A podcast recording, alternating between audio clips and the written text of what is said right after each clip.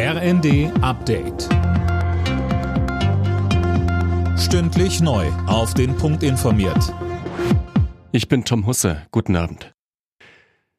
Verkehrsminister Wissing hat Kritik am geplanten 49-Euro-Ticket zurückgewiesen. Es mache Bus- und Bahnfahren einfacher und günstiger, so Wissing im Bundestag, auch für Geringverdiener und Menschen auf dem Land. Zum Vorwurf, das Geld für das Ticket würde beim Ausbau der Infrastruktur fehlen, sagte er, wir werden selbstverständlich den ÖPNV weiter ausbauen, weil wir ihn brauchen. Aber gleichzeitig vereinfachen wir den ÖPNV, machen es attraktiver, ihn zu nutzen. Denn es macht ja keinen Sinn, Angebote zu machen und sie dann so kompliziert zu gestalten mit unendlich vielen Tarifsystemen. Wir haben zwei Milliarden Euro Vertriebskosten für ÖPNV-Tickets in Deutschland. Wir wollen das ändern, weil wir uns dem Fortschritt verpflichtet fühlen.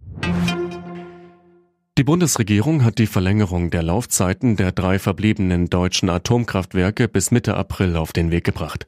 Die Ministerrunde folgte damit einer Vorgabe von Bundeskanzler Scholz. Jetzt müssen Bundestag und Bundesrat noch zustimmen. Der Ausstoß von Kohlendioxid wird in diesem Jahr weltweit um ein Prozent im Vergleich zum Vorjahr steigen. Das hat die Internationale Energieagentur berechnet. Vor einem Jahr lag der Anstieg noch deutlich höher, als mehr Öl, Gas und Kohle zum Ankurbeln der Wirtschaft nach den Corona-Lockdowns eingesetzt wurden. Keine großen Sensationen in der zweiten DFB-Pokalrunde. Die Bayern haben am Abend mit 5 zu 2 gegen Augsburg gewonnen. Auch Borussia Dortmund steht im Achtelfinale nach einem 2 zu 0 Sieg gegen Hannover 96.